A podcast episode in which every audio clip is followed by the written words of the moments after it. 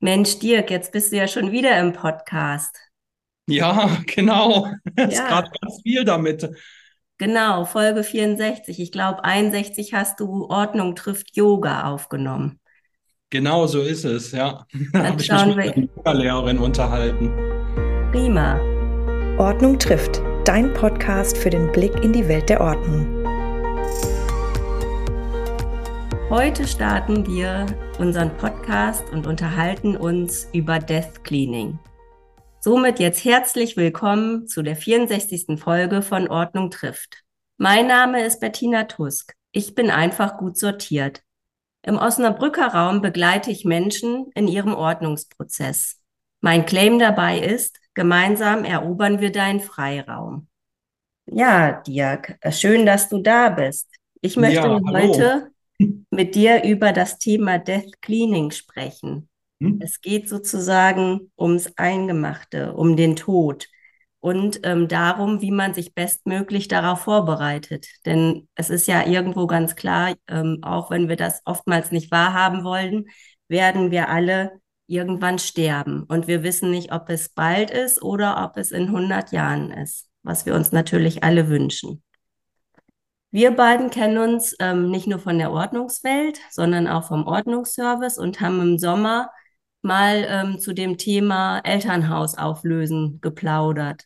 Und ähm, ja, das ist ja oft sozusagen der Anpack, wann man sich auch mit dem eigenen Ableben und mit der eigenen Ordnung oder Unordnung, die man hinterlässt, äh, beschäftigt, wenn man als Hinterbliebene äh, mit dem Thema konfrontiert wird. Genau, Dirk. Ähm, vielleicht stellst du dich noch mal kurz vor und gibst uns einen kleinen Abriss von dem, was du damals erlebt hast, als du dein Elternhaus aufgelöst hast. Ja, also Dirk Brückner.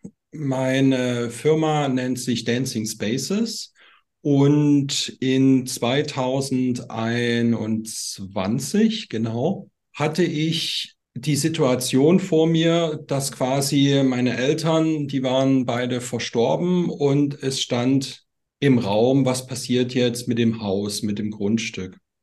Das Schöne war, dass ich schon äh, noch zu Lebzeiten meiner Eltern oft darüber gesprochen habe mit ihnen und klar war, dass es veräußert werden soll, dass ich nicht in dieses Dorf zurückgehe und da leben werde. Aber wie das so ist, ne, meine Eltern haben die ganze Zeit da gelebt, ihr ganzes Leben, da hat sich natürlich einiges angesammelt. Es ist auch noch, ist ein alter Bauernhof, auch noch viel da gewesen von meinen Großeltern. Und so stellte sich die Frage, wie gehe ich damit um? Und die Frage hatte mich schon in den Jahren davor immer mal wieder beschäftigt. Und ich habe mich gefragt, oh Gott, wie, wie löse ich das denn alles auf? Wie kann man denn das alles veräußern? Wie macht man das? Was, was braucht es da? Und ja, als dann die Situation da war, ist es halt wie mit allen anderen Sachen, man fängt mal mit dem ersten Schritt an. Und für mich war das einfach ein, na, ich sag mal, so eine Inventarliste zu erstellen, einfach mal mir so einen Überblick zu verschaffen. Wo ist alles? Was ist überhaupt so grob da? Und welche Bereiche müssen überhaupt entsorgt werden? Also da ging es nicht nur um eine Wohnung auflösen, sondern es gibt eine ganze Scheune, die ganz voll war. Und das habe ich einfach erstmal alles zusammengeschrieben und alles auf eine Übersicht gemacht, auf so eine Art, ja, wirklich so eine Karte erstellt, etwas größer.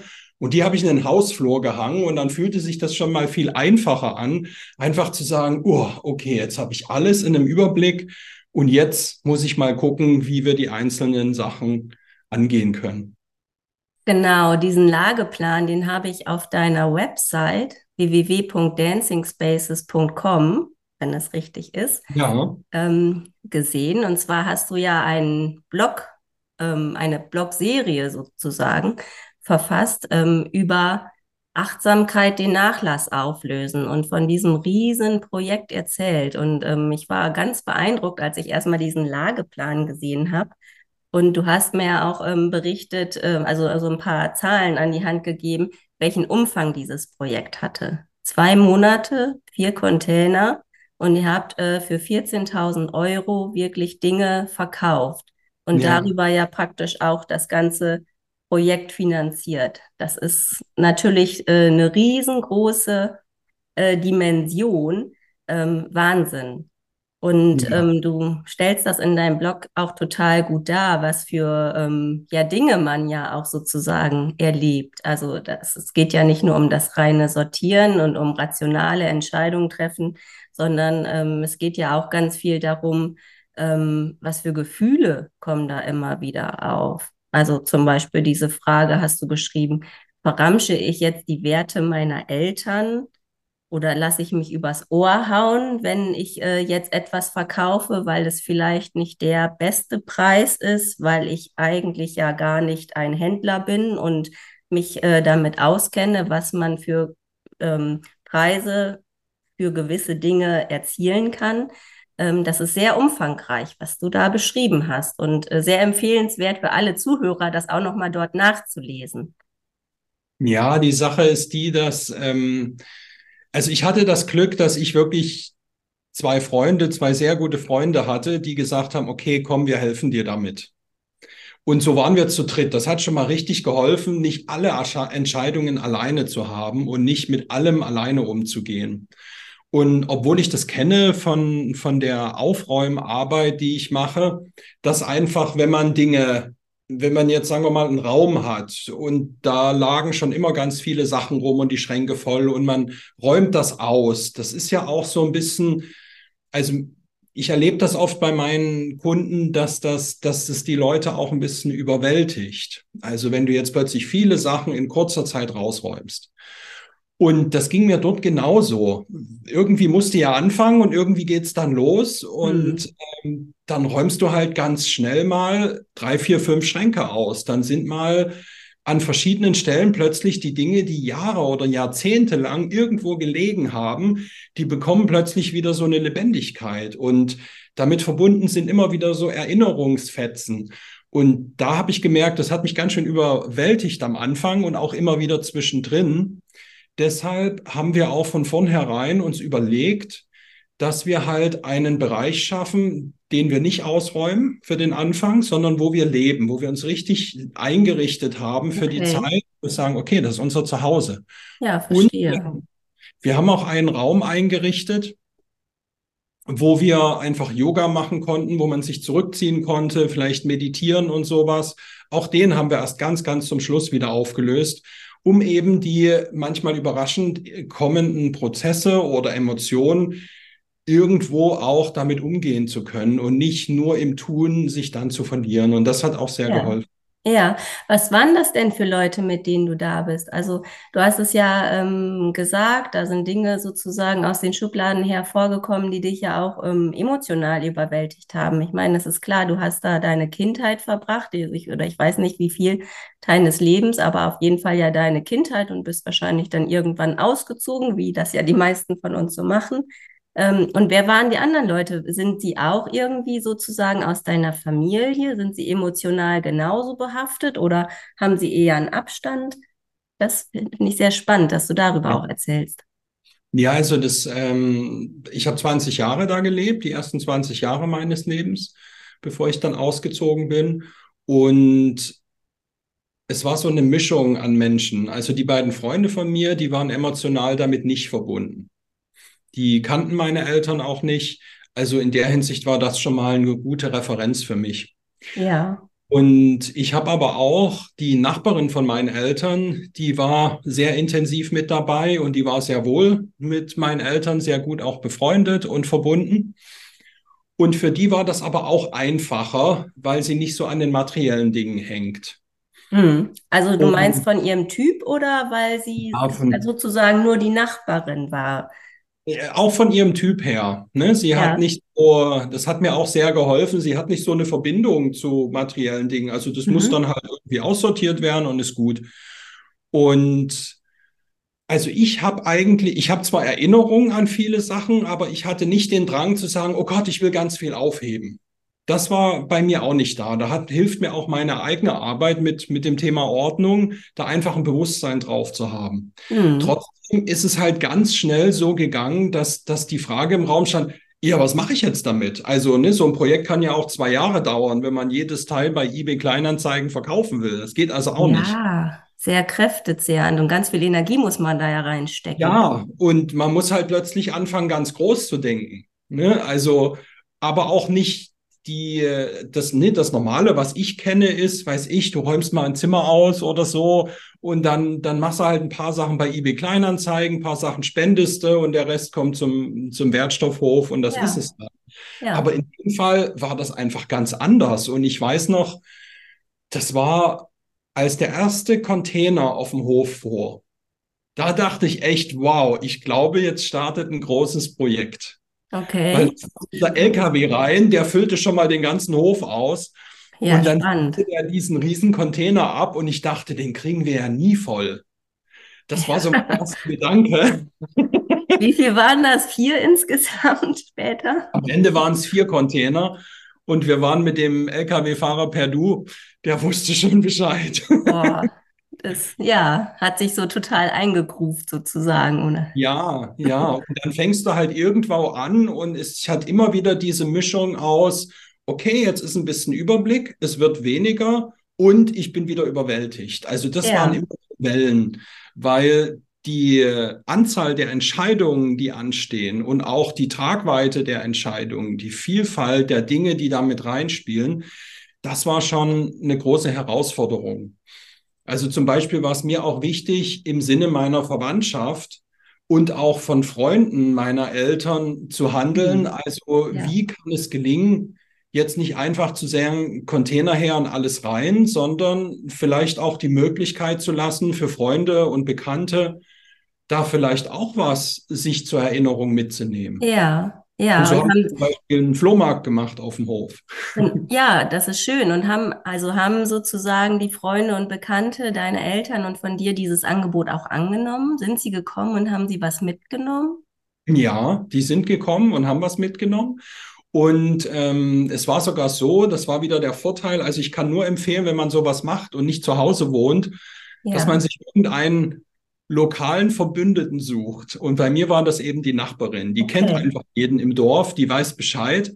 Und das war eine unglaubliche Hilfe, weil ich merkte, für bestimmte Aufgaben sind wir vier Leute auch zu wenig. Also die Frage ja. war, wie können wir noch mehr mithelfende Leute finden? Ja. Und sie kannte halt, hey, da können wir mal den fragen oder ich guck mal da und das kriegen wir schon hin. Oder die zweite Sache, wenn es um bestimmte Themen geht. Mein Vater hat viel mit Metall gemacht, Metallver also Bearbeitung, Schlosserei, Geschichten. Mhm. Da habe ich überhaupt keine Ahnung von.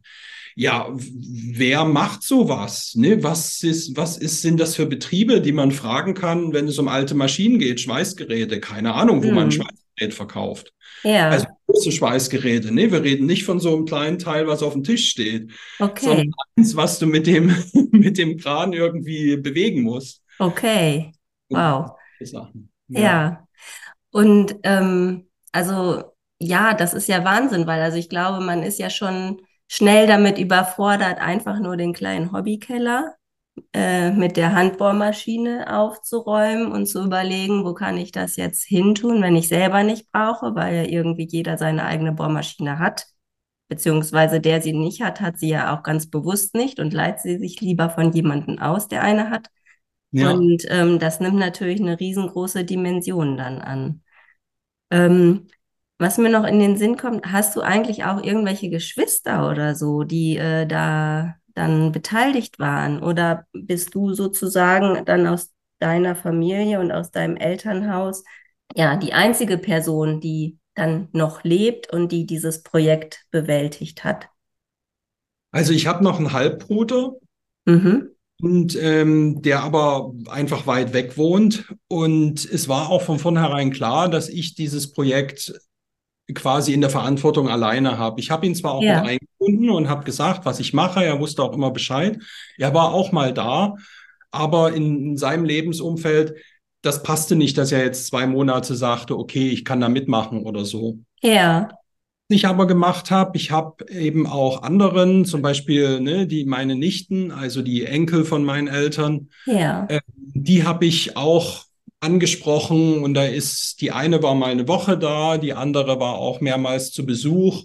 Und wie gesagt, mein Bruder auch. Also so, so sind immer wieder auch Verwandte gekommen und hatten halt die Möglichkeit, einfach zu schauen, wie ist das jetzt, wie verändert sich das gerade und was, was, was wünsche ich mir? Also ich zum Beispiel die eine Nichte von mir, die hat doch einige Sachen auch mitnehmen wollen. Und das mhm. war mir lieb und recht, weil das ist ja auch ein Teil von Erinnerung. Und der eine macht es mit materiellen Dingen und der andere macht ein paar Fotos und schreibt eine Geschichte drüber. Ja, genau. Und sag mal, sind die Leute denn dann auch äh, wiedergekommen? Also gab es jemanden, der dann sozusagen nicht nur einmal da war, sondern öfters? Weil ich finde, das ist ja auch immer so dieses Thema, wenn man dann ähm, diese Arbeit vor sich hat, ähm, etwas aufzulösen, dann denkt man ja so schnell, ich muss das jetzt erledigen und ich muss mich jetzt entscheiden, ob oder top sozusagen. Kommen die Sachen weg oder behalte ich sie? Und ähm, das ist ja oft so eine Gratwanderung, ähm, was denn das Richtige ist. Und ähm, ich finde, man nimmt sich ähm, heutzutage, weil wir auch einfach so schnelllebig und so getaktet leben, ähm, oft sehr wenig Zeit dafür, ähm, sich auch äh, vielleicht nochmal, also eine, eine Runde zu drehen und eine Runde zur Überlegung, was mache ich denn jetzt mit den Sachen? Sind da ja. Leute auch wiedergekommen? Ja, auf jeden Fall sind da Leute wiedergekommen. Ich habe auch Menschen kennengelernt, die kannte ich vorher nur vom Hallo sagen. Hm. Ähm, vor allen Dingen, wenn es um die Maschinen, Materialien und Werkzeuge meines Vaters ging, war sehr viel Interesse da, so auch aus dem Dorf, Freunde mhm. von ihm und so. Und das war total schön. Also es gab einige, das, man muss auch dazu sagen, das war ja noch mitten in der Corona-Zeit. Ja, okay. Und ich bin halt nicht ganz so, äh, wie soll ich sagen, ähm, also ich mache nicht immer das, was alle sagen, so vielleicht. Okay, und verstehe. Ähm, ich habe mir, wir haben uns halt gefragt, hey, was machen wir jetzt? Wir können ja nicht alles wegschmeißen, einfach nur weil Corona ist.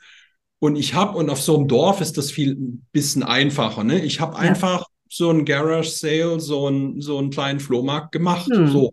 Und es hat sich auch keiner beschwert. Im Gegenteil, es sind so viele Leute gekommen. Die waren weil, wahrscheinlich froh. ja, das war das erste konnten. Mal seit langer Zeit, dass ja. man mal irgendwo und dann auch noch Flohmarkt, ne, wo ja. man so kuscheln kann und so.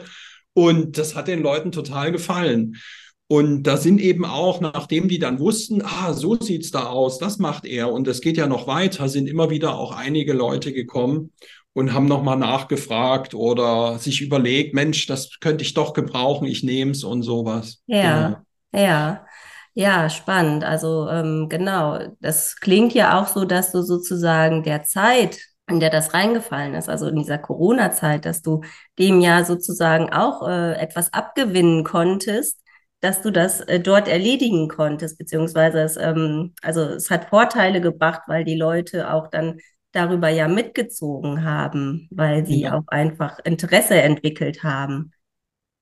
Auf jeden Fall, also Interesse entwickelt und auch ihre Expertise angeboten. Ne? Der eine kannte sich mit Steinmetzarbeiten aus und wusste, weil ich wusste bei einigen Werkzeugen zum Beispiel gar nicht, was es ist. Ne? Mhm. Ne? Mir dann Leute helfen. Oder wo verkaufst du ein Schweißgerät? Da wusste dann der eine, kannte den nächsten und ruft doch mal da an und so. Also sowas. Also okay die soziale Interaktion finde ich für solche äh, Projekte total wichtig. Ja. Und die helfen sowas von weiter. Zum einen, um den Leuten die, dieses Gefühl zu geben, dass dass da nicht irgendeiner kommt und verramscht alles, sondern dass da was passiert, wo gerade auf dem Dorf, da will da immer jeder wissen, worum geht's und hä, was ist denn da los und so. Hm. Und ähm, ja, das waren so Sachen, die, die halt unglaublich geholfen haben, da transparent zu sein. Ja. Und kam auch die Hilfe entgegen. Und dann war auch ein, eine, ja, ein Miteinander gut möglich. Ja, ja, ähm, ich verstehe, was du meinst. Also in meinem Fall ist es ja so, ich habe ähm, meine Mutter und meine Schwester in einem relativ kurzen Zeitabstand, also innerhalb von zwei Jahren, äh, beide verloren. Meine Mutter war 61, meine Schwester 33. Das sind auch beides nicht sozusagen die Alter, an dem man eigentlich sterben sollte. Aber ähm, diese soziale Interaktion, was du sagst, ähm, das bringt einen ja auch in dem Trauerprozess sozusagen voran. Ne? Also, dass man einfach merkt, man muss gar nicht alles alleine im stillen Kämmerlein oder in, ab, in, hinter der verschlossenen Tür des Elternhauses sozusagen ähm, für sich äh, erledigen, sondern ähm, es gibt auch Leute, die haben ja auch ähm, ein eigenes Interesse daran, daran beteiligt zu werden, weil sie halt eben auch äh, eine Erinnerung haben wollen. Und man selber gibt diese Erinnerung ja den Leuten dann auch gerne mit, weil zum einen muss man sich dann selbst nicht mehr um die Sache kümmern. Und ähm, also ich finde, es ist ja ein, äh, für einen selber auch ein gutes Gefühl, dass man ähm, weiß darüber, der Mensch, der gegangen ist, wurde wertgeschätzt von den Menschen, also von ja. den von den Angehörigen, von den Freunden, die sich was bewahren wollen. Also und das ähm, sagt ja halt eben, ich sag mal, zu dem, was auf so einer Trauerkarte steht, was man vielleicht sozusagen äh, ja so ganz normal bekommt, ähm, auch noch äh, viel mehr aus. Oder also darüber hinaus äh, gibt einem das dann ja auch Zuversicht. In dem total. Sinne. Also sowas, ja. es war auch total schön zu erleben, dass manche Menschen einfach Geschichten erzählt haben, die kannte ich gar nicht. Also ich mhm. habe in dieser Zeit meine Eltern auch noch mal ein Stück weit anders kennengelernt. Mhm. Und ich bin Mensch, der verarbeitet Dinge auch durchs Tun. Das ist nicht bei jedem so. Und mir hat dieses Tun, eine Aufgabe zu haben, einfach sehr geholfen, um überhaupt emotional an bestimmte Themen ranzukommen, aber auch einfach einen Umgang damit zu finden. Es ist ja nicht so, dass ich immer nur todtraurig war. Ne? Da war auch Nein. manchmal gut dabei, weil ich mich zum Beispiel gefragt habe, äh, warum hat mein, gerade mein Vater so viel gesammelt? Kann er nicht ja. sein. Ja, und ja du musst es aufräumen, den ganzen Scheiß. Total, total. Und äh, warum hat er das nicht selber hingekriegt? Und mhm. Gleichzeitig, wenn diese Energie dann ins Tun fließt und wenn du, sagen wir mal, 20 Balken aus der ersten Etage runter in den Hof bringst, dann ist viel, kann man das ganz gut abarbeiten und ja. äh, dann vielleicht auch auf Gedanken kommen wie, na ja, es war ihm halt nicht möglich oder das war halt sein Lebensthema. Ja. Und dann kommt so ein bisschen Akzeptanz auch auf. Ja, genau. Und ähm, also das ist jetzt auch eine gute Überleitung. Also wir konnten jetzt wirklich noch ganz viele Details von deinem Projekt besprechen. Ich finde das hochspannend, aber da verweise ich auch gerne nochmal auf deinen Blog für die Leute, die es interessiert. Die können ja gerne da auch nochmal weiterstöbern. Ähm, das Thema, dass man äh, hinter, also dass es ja viel Arbeit macht für Hinterbliebene, ähm, hinter jemanden herzuräumen. Das ist ein Thema, das ähm, in Schweden sozusagen schon, äh, ja, weiß ich nicht, einfach ganz normal sozusagen gehandhabt wird. Und die sprechen dort von Döstädning. Da steckt das Wort der Tod, Dö, hinter, und das Wort Städning, aufräumen. Und in 2017 war es, glaube ich, hat eine sehr weise Dame, Margareta Magnusson, ein Buch geschrieben, was sich äh, damit äh, beschäftigt. Und zwar geht es ähm, darum, dass man hinter sich aufräumt. Das Buch heißt Frau Magnusson Kunst, die letzten Dinge des Lebens zu ordnen.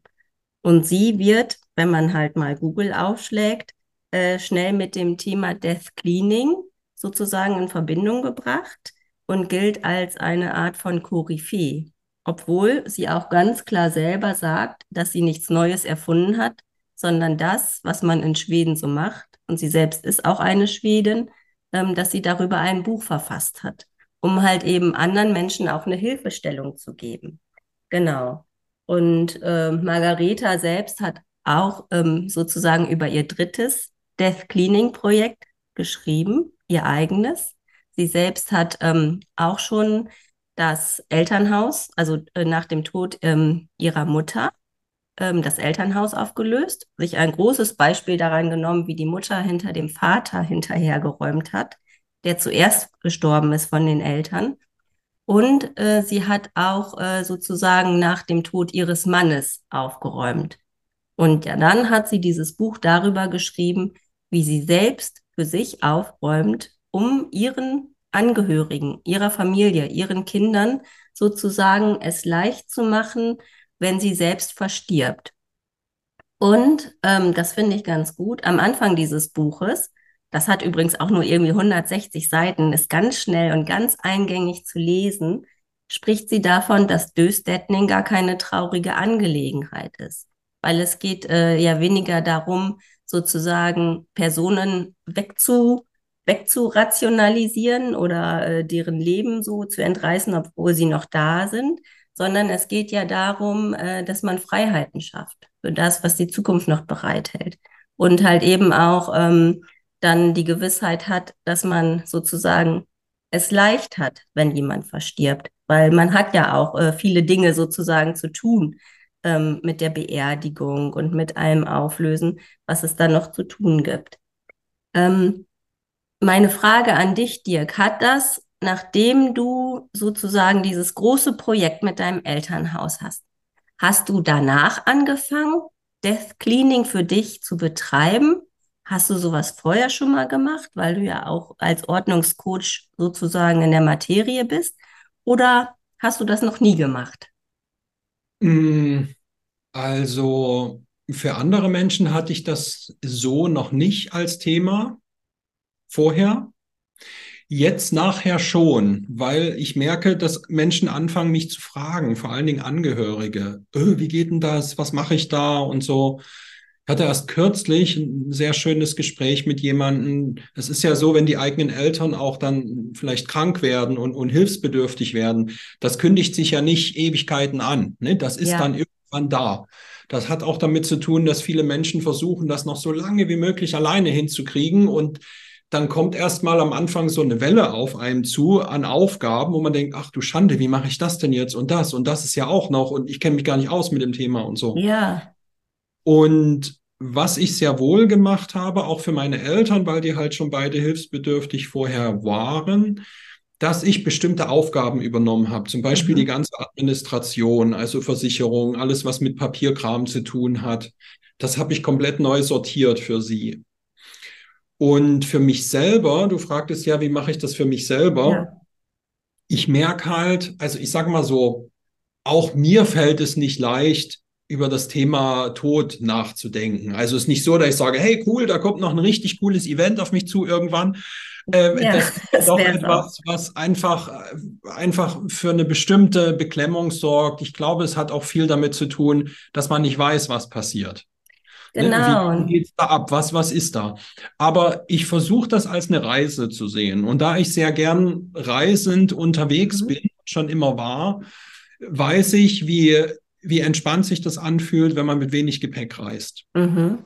Und ich habe mal vor einigen Jahren auch so einen Lebenswandel gehabt, wo einfach bestimmte Dinge zu Ende waren und andere Dinge neu begonnen haben. Und da habe ich schon mal für mich entschieden, ich gebe 80 Prozent meines Hab und Guts weg. Mhm. Weil ich dieses Gefühl hatte, hey, das, was jetzt kommt, das fühlt sich eher an wie eine Reise, also so eine Reise in einen neuen Lebensabschnitt. Und ja. da möchte ich echt unterwegs sein. Und diese Reisen in einen neuen Lebensabschnitt, naja, das ist zum Ende des Lebens vielleicht gar nicht so viel anders als vorher. Und vielleicht hilft es dem einen oder anderen, also mir hilft es auf jeden Fall, diese Idee von, oh Gott, irgendwann kommt der Tod und dann muss ich vorher aufräumen, weniger zu sehen, als vielmehr etwas wie, naja, jetzt kommt der nächste Lebensabschnitt und da stirbt ja. auch etwas. Und ja. darauf kann ich mich ja auch vorbereiten, dass das quasi, ich sag mal, so ein Stück weit eine Routine wird. Lebensabschnitte neu zu beginnen und sich vorher dafür frei zu machen. Ja. Und das ist, was ich gemacht habe. Und ich merke, ein Stück weit hilft mir das mehr zu sehen, aha, da kommt dann der nächste Abschnitt und der nächste. Mhm. Und immer mal wieder auch zu schauen, was gehört denn jetzt noch zu mir? Ja. Ja, genau. Also das kann ich super gut nachvollziehen. Mir geht das sozusagen ähnlich. Also gerade nach dem Tod meiner Schwester, der ja ähm, sehr plötzlich gekommen ist und äh, das, wir waren nicht vorbereitet sozusagen, dass ich auch gemerkt habe für mich selber, ähm, ich habe schon ganz schön viel angehäuft in meinem Leben, weil ich halt schon auch äh, sozusagen in der dritten Lebensdekade war und auch in ganz unterschiedlichen Lebenssituationen. Und ich muss nicht alles weiter anhäufen. Ähm, also, weil vieles von dem, was ich vielleicht in meinen Zwanzigern gebraucht habe, war dann in meinen Dreißigern gar nicht mehr wichtig. Und ähm, ja. das muss nicht jetzt in eine Kiste landen und im Schrank sozusagen liegen, vielleicht ein Teil ganz ausgewählt, aber nicht alles. So. Und ähm, das ist mir halt auch gerade bei dem äh, Aufräumen der Dinge meiner Schwester aufgefallen, wie viel schon bei jemandem liegt, der sozusagen noch gar nicht so alt ist. Also wie ist das erst, wenn dann jemand 60, 90 ist, also ne, sich das viel weiter potenziert. Und ich möchte das nicht. Genau. Und ähm, ich finde, dieses Death Cleaning ist nichts, was man einmal macht und dann ist man fertig. Das kann man vielleicht wirklich, wenn man irgendwie 95 ist und äh, weiß, ich habe jetzt nur noch die und die Zeit. Aber ansonsten ist das ja etwas, was ja auch ähm, irgendwie ein Prozess ist, weil es ja immer wieder was, was Neues geben kann. Und das Cleaning heißt ja auch nicht, dass man sich nicht irgendwie was Neues nochmal kauft oder dass was anderes wichtig wird, sondern halt eher dieses Bewusstsein, es soll nicht so viel sein, damit die Hinterbliebenen nicht äh, alles aufräumen müssen und auch nicht wissen, wohin mit den Sachen. Weil keiner will ja auch sozusagen einen kompletten Haushalt übernehmen von jemandem. Ähm, nur weil man irgendwie denkt, das ist doch noch gut oder das kann ich doch nicht wegtun, das war der Person so wichtig. Genau. Ja, ich habe auch das Gefühl, das ist ja ein Thema, was uns bei unserer Arbeit immer wieder mhm. begegnet, dass es Menschen unglaublich schwer fällt, materielle Dinge wegzugeben. Mhm. Und wenn das Thema irgendwann im Alter groß wird, dann hat das oft was damit zu tun, dass halt viele Jahre und Jahrzehnte vorher das einfach immer wieder ignoriert wurde. Immer wieder ja. ignoriert wurde, dass da etwas in mir ist, was mich an dem Vertrauen hindert, dass ich die Dinge, die ich brauche, um mich herum finde. Ja. Und dann fange ich an zu sammeln ein Grund dafür. Andere Gründe ja. gibt es noch viele, aber das ist so ein Grund. Und vor allen Dingen, wenn es darum geht, dieses, diese Vorstellung, ich brauche jetzt was und dann habe ich es nicht. Das hat ja etwas mit Hilflosigkeit zu tun. Ja. Und damit kann man sich eigentlich in jeder Lebensphase auseinandersetzen. Und wenn, wenn es gelingt, dem mehr auf die Spur zu kommen, zu sagen, hey, was, was ist das denn, was es mir so schwer fällt, Dinge wegzugeben? Irgendwie hat es was mit Vertrauen und Kontrolle zu tun. Die Dinge, mhm. die ich habe, darüber habe ich Kontrolle. Und die Dinge, die ich weggebe, da muss ich vertrauen, dass ich die irgendwie wiederkriege. Ich leise mir oder ich kann sie mir später kaufen und leisten oder, oder, oder. Ja.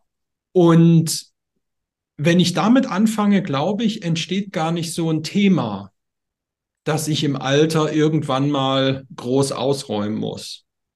Genau, weil da kommt ja der Kontrollverlust darüber, was man ja. denkt. Man hat alles unter Kontrolle, gerät dann ja. aus den Fugen. Ja. Und ähm, also das Thema Altern ist ja sozusagen auch äh, einfach ein großes Thema unserer Zeit, demokratischer, grafischer Wandel und so weiter.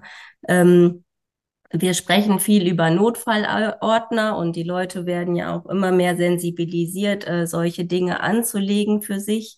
Ähm, auch da kann ich nur sagen, das ist kein Thema oder kein reines Thema für Menschen, die ein gewisses Alter erreicht haben, sondern das sollte jeder haben. Und weil äh, morgen wirklich alles anders sein kann, ähm, ja, als man sich das vorstellt. Und ich finde, in diesem Notfallordner, da sind ja viele ich sag mal, bürokratische, administrative Sachen geregelt. Und dem könnte man auch mit seinem Death Cleaning Projekt oder mit seinen Death Cleaning Gedanken ja auch ergänzen für die Hinterbliebenen.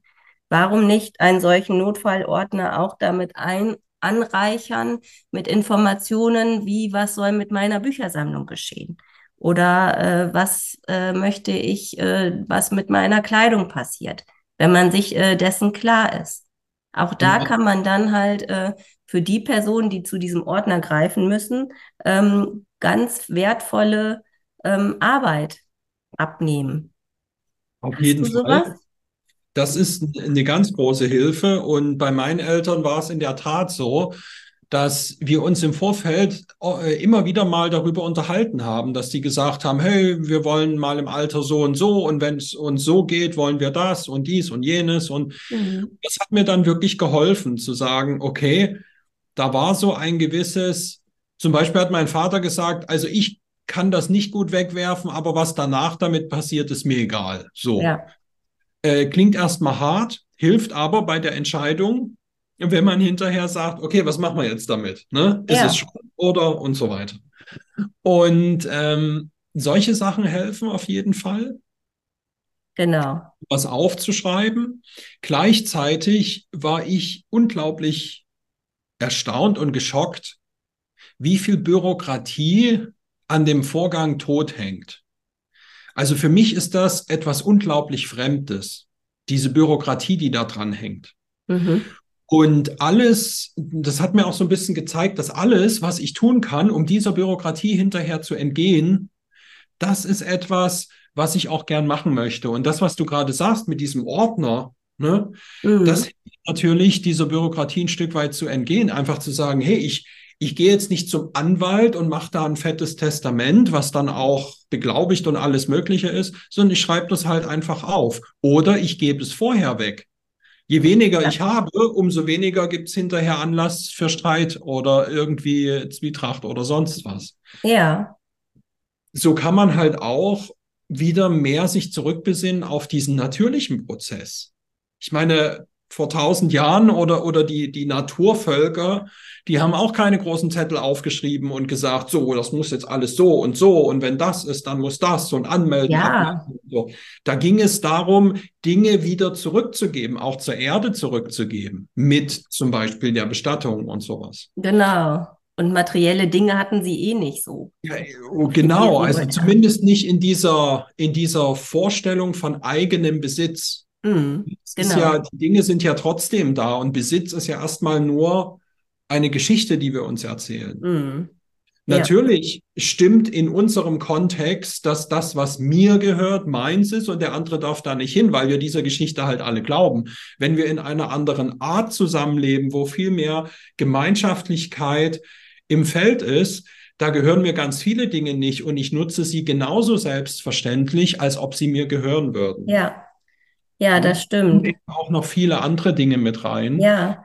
Die und sich dann alle zeigen, wenn wir zurückkommen, sorry, das ist noch den Einsatz, ja. wenn wir zurückgehen in dieses natürlich, in diesen natürlichen Kreislauf und sterben, dann zeigt uns ja die Natur, dass wir, dass der Besitz keine Rolle spielt. Genau, weil was ja. ist dann überhaupt noch wichtig, kann man genau. sich an dem Moment fragen.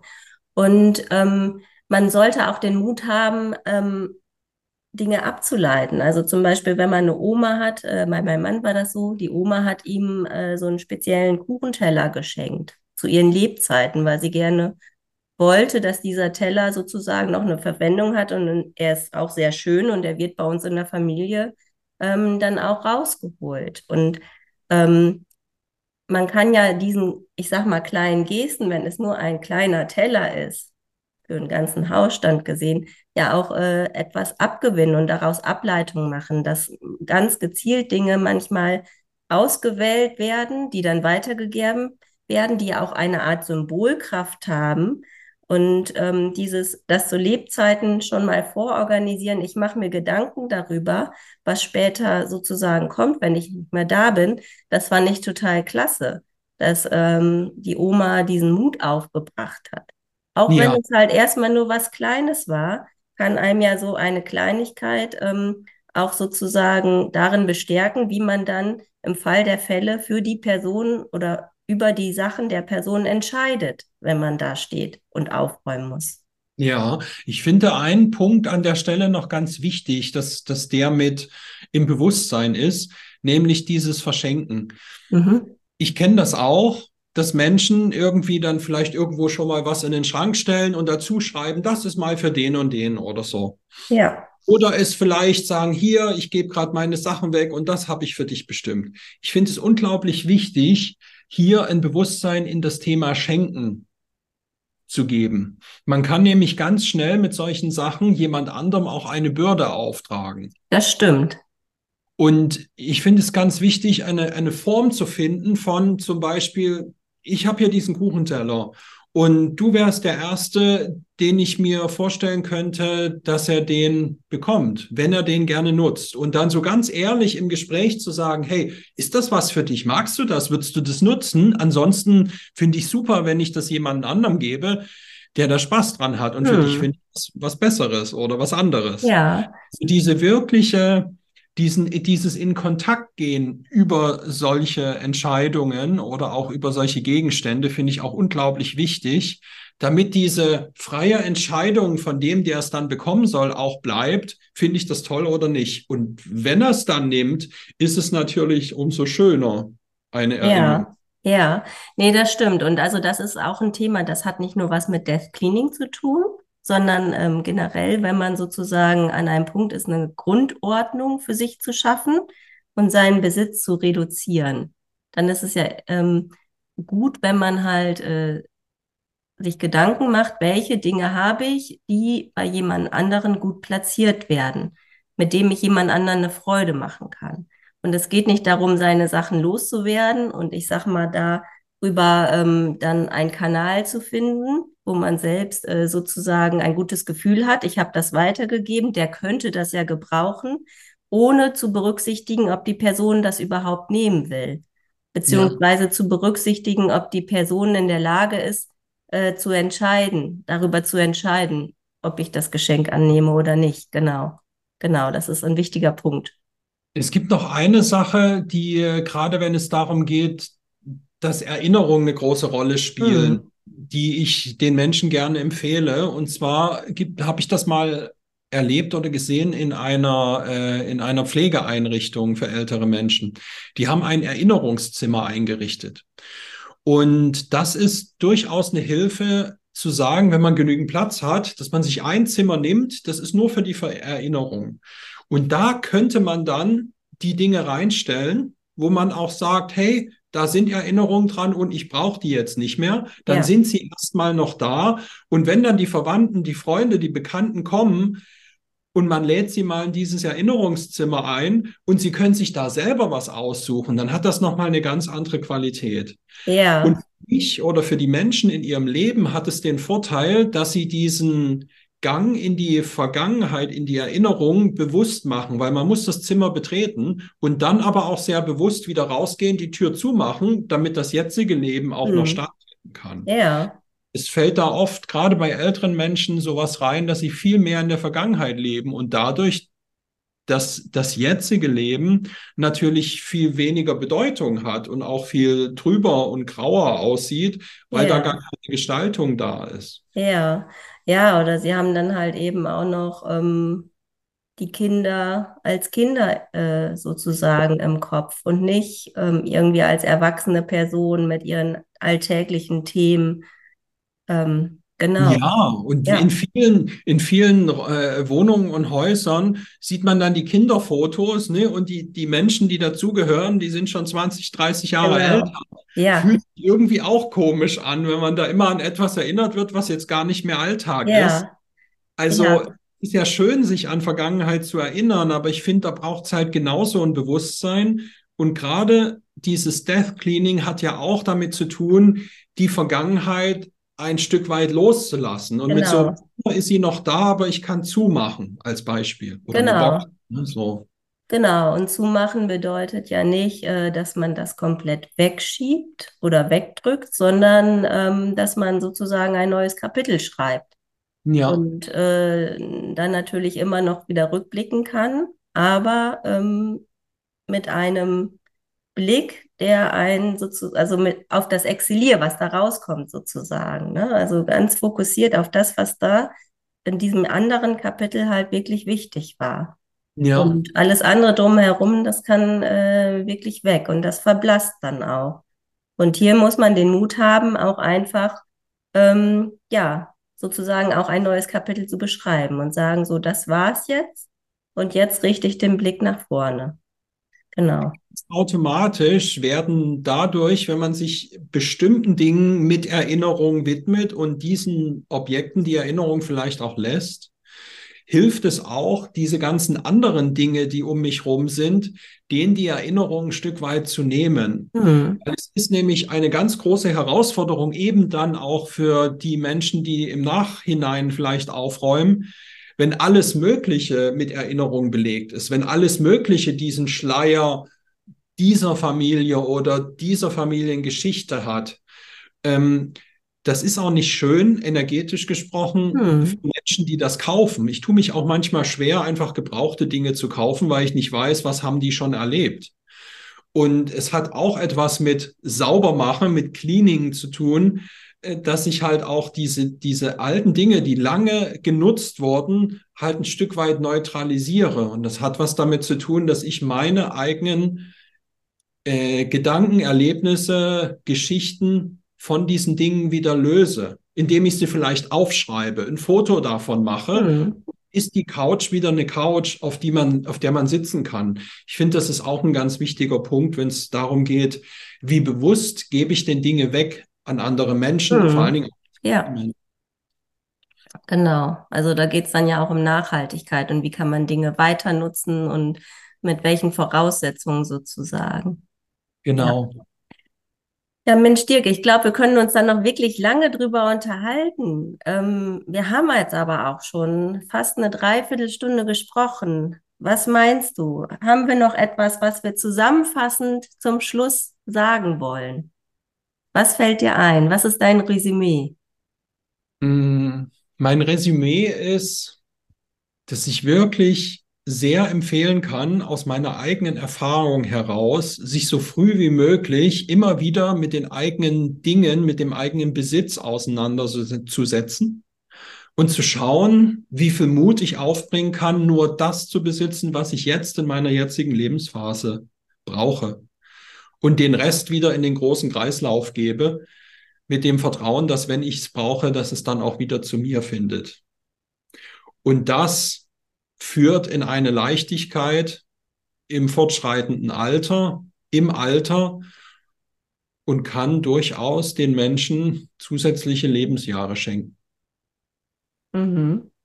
Ja, das hast du sehr schön und sehr umfassend gesagt. Ich glaube, da brauche ich auch gar nicht mehr viel ergänzend, weil dann würde ich das sozusagen nur, nur alles äh, nochmal wiederholen und das brauche ich nicht. Ähm, ja, vielleicht noch eins meinerseits, wenn man selber sich damit auseinandersetzen will, aber vielleicht auch nicht so richtig den Anpack kriegt. Es gibt ja uns als Ordnungsexperten, die dann auch sozusagen nochmal als neutrale Person helfen können, äh, diesen Prozess zu starten, beziehungsweise diesen Prozess zu begleiten, wenn man schon dort drin ist und an einem Punkt ist, dass man sagt, jetzt möchte ich gerne Unterstützung haben. Ähm, ich glaube, über uns beiden äh, können alle Zuhörer ihre Informationen über die Show Notes nochmal herausfinden.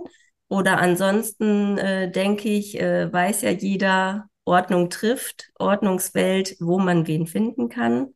Und ähm, ja, von daher würde ich sagen, verabschieden wir uns jetzt an dieser Stelle. Dirk, ich danke dir, dass du äh, dir die Zeit genommen hast und äh, hier heute so viel auch von deinen persönlichen Erlebnissen berichtet hast und vor allen Dingen von dem, was es dir sozusagen auch an Lebensweisheit mitgegeben hat und an Haltung für das eigene Leben. Ja, danke dir, Bettina, dass du mich eingeladen hast und dass ja, wir hier so ein tolles Gespräch hatten. Hat mir viel Freude gemacht. Dankeschön. Alles klar. Dann auf bald. Bis dahin. Das war's auch schon für heute. Danke, dass du dabei warst. Wir freuen uns auf die nächste geordnete Runde mit dir. Happy Days, deine Verena.